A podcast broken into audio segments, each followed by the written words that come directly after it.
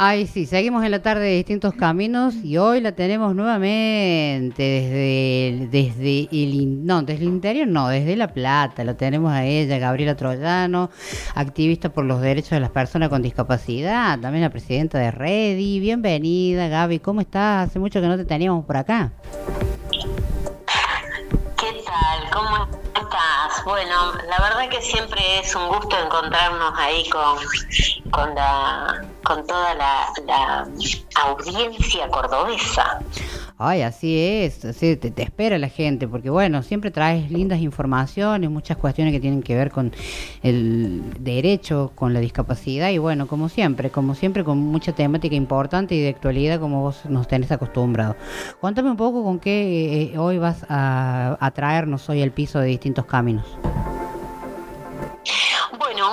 La idea era charlar eh, después, post elecciones, eh, eh, y teniendo en cuenta la, agenda de, discapacidad en las políticas públicas, me parece que es un tema que es eh, importante que podamos conversar, visibilizar. Eh, también, ya que estamos hablando de, los cordobeses, trajeron ahí un, proyecto de ley de, capacitación obligatoria que tuvo media sanción en la Cámara de Diputados de la Nación y que ya había otras provincias que lo venían llevando adelante, bueno, pero fue como, como el, la iniciativa de, los cordobeses en la Cámara. Y, y bueno, estos temas me parecen eh, importantes que charlemos, porque eh, vos viste que eh, los candidatos han tocado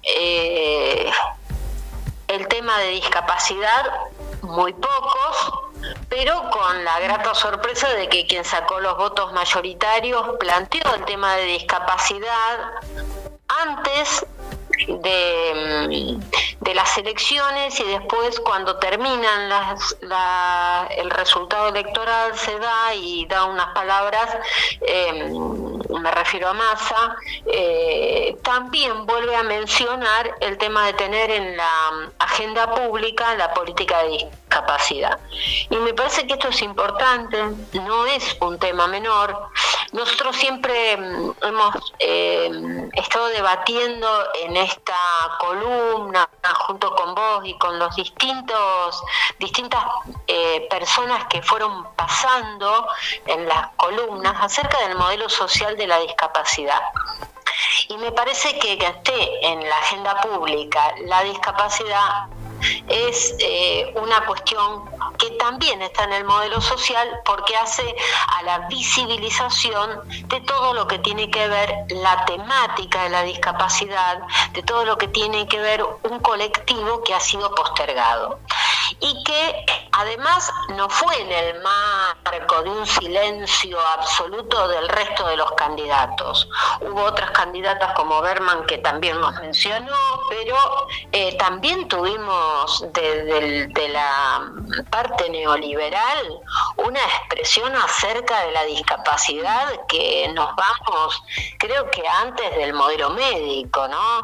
Creo que casi un proyecto eugenésico del parte de del neoliberalismo y, me parece que, es algo que, no podemos permitir, ¿no?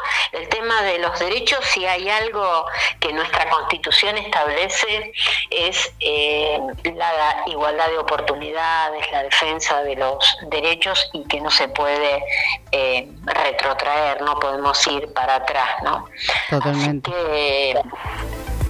Totalmente, Gaby, adhiero con vos a esto y, más allá de que siempre decimos que nuestro trabajo es como que no, no, hacemos bandería política, pero sí es importante eh, decir que hay gente que está teniendo en cuenta el tema de la discapacidad, no importa qué partido político sea, porque sea el, gobierno que esté de turno, eh, tenemos siguiendo las mismas dificultades, las mismas falencias y entonces cuando por fin estamos en la agenda y lo tenemos que destacar, no importa de dónde venga y quién sea, ¿no? Claro, no fue tampoco casualidad. No, eh, obviamente. porque em, eh, desde diferentes organizaciones de derechos humanos eh, tratamos desde red y desde también la Mesa de Córdoba, em, y, distintas organizaciones como APDH, FAICA, organizaciones de, personas con discapacidad que han participado eh, así activamente en incorporar a la agenda preguntas sobre discapacidad. Se empezó con el tema del debate, eh, del debate presidencial intentando meter el tema, donde estuvo justamente uno de los temas que intentaron por todos lados eh, dejar de lado fue el tema de derechos humanos y bueno, se logró que eh, llegar y que algunos lo tomen.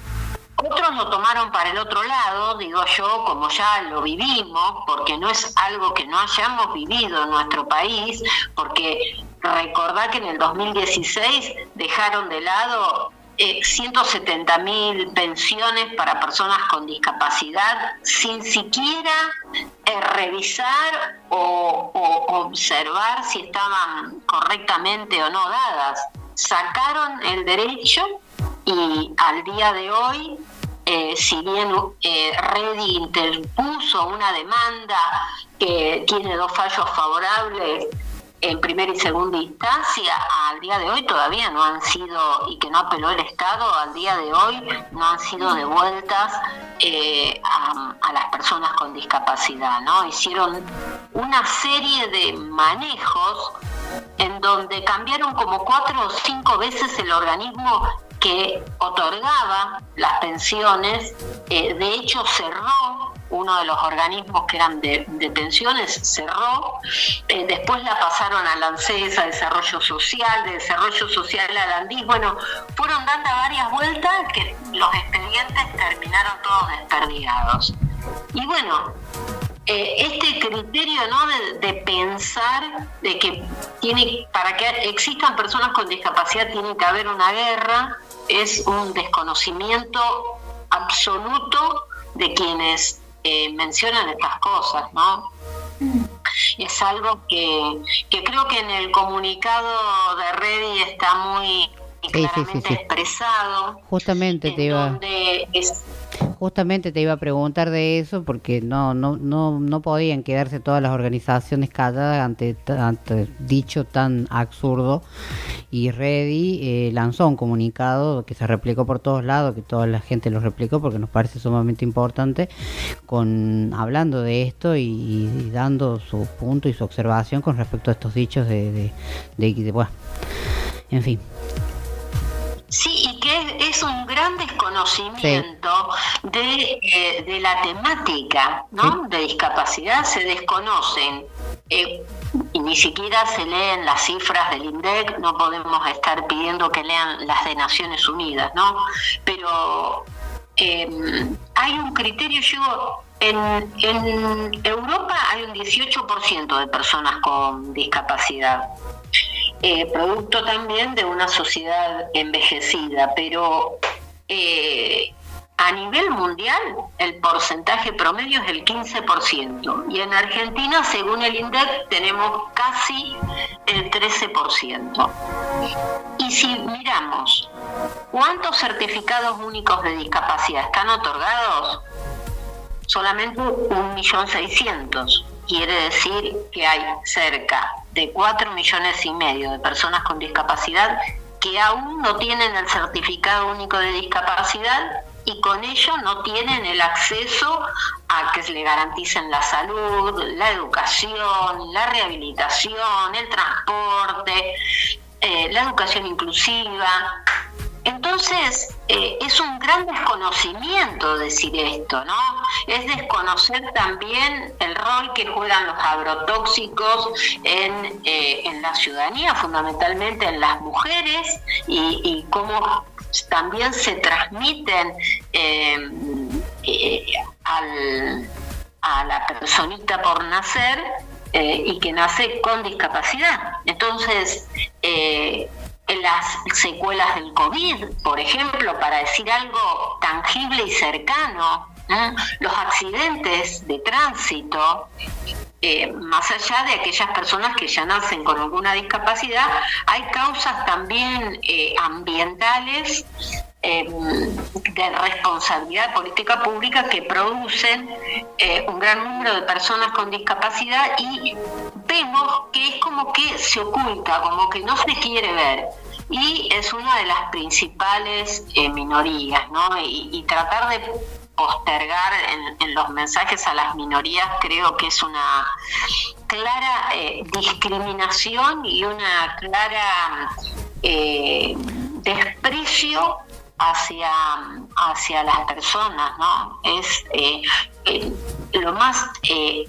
antihumanitario que uno puede ver, ¿no? Vos ves que hay, que médicos sin fronteras que viajan para colaborar y vos fíjate que políticos que tienen que defender, representar al país y defenderlo, eh, no cuidan a, su ciudadanía. Es eh, realmente eso me, me, pareció muy muy preocupante y muy valioso el comunicado, porque justamente pone a la vista estas situaciones.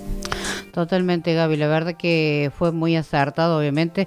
Y, y como siempre decimos, mientras sigamos trabajando todos juntos, mientras sigamos poniendo voz a la discapacidad, siempre vamos a, de alguna manera, visibilizar y no quedarnos callados, porque de eso se trata, de, poder eh, salir y decir lo que realmente nos está pasando para que no quede en la nada misma. No sé si ya estamos en más o menos en tiempo. Menos 10, 5 minutos. Eh, ah, estamos bien.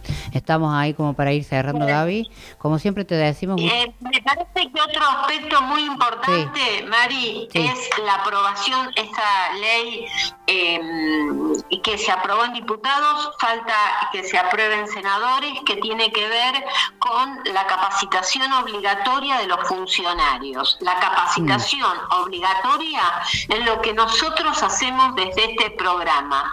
Eh, capacitar a las personas en el modelo social de la discapacidad, no solamente en el lenguaje que transforma, sino en la mirada, en eliminar las barreras actitudinales, que para eliminar esas barreras actitudinales hace falta transformar la cultura, la concepción y creo que este, esta, esta ley puede facilitar esta situación.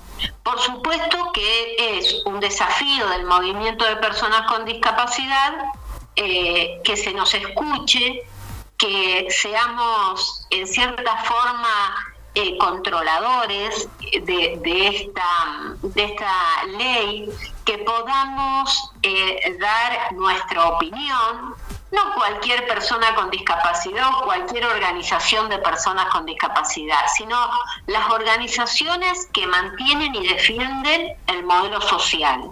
¿Por qué digo esto? Porque las organizaciones que mantienen y defienden el modelo social son aquellas que están respetando no solamente la Convención sobre los Derechos de las Personas con Discapacidad, sino nuestra Constitución Nacional. Y a 40 años de la democracia, defender la Constitución Nacional es algo esencial no podemos decir que tenemos personas que defienden la democracia si desconocen la Constitución Nacional. Y creo que esto es eh, algo muy importante y me parece es muy bueno de que todos nosotros que lo estamos diciendo y del otro lado la audiencia que nos está escuchando, reflexionemos acerca de esto. Y en cada cosa que sabemos que tenemos una democracia que no es eh, ejemplar, que no es la mejor del mundo, que le falta un montón de cosas, pero eh, tenemos que reflexionar acerca de todas las cosas que tenemos, porque tenemos democracia, y todas las cosas que perdimos cuando no tuvimos democracia. Me parece que hacer esta reflexión es muy importante para poner blanco sobre negro, para valorar y para también ver que eh, en una sociedad no todo es blanco y negro hay gamas de grises, pero cuando el gris sea lo más claro posible, mejor es. Así, que bueno, terminar con esto. Gaby, muchísimas gracias, ya estamos en el tiempo. Eh, y bueno, esperamos el próximo, la próxima salida contigo, como siempre, clara en tus palabras y agradecemos muchísimo de distintos caminos.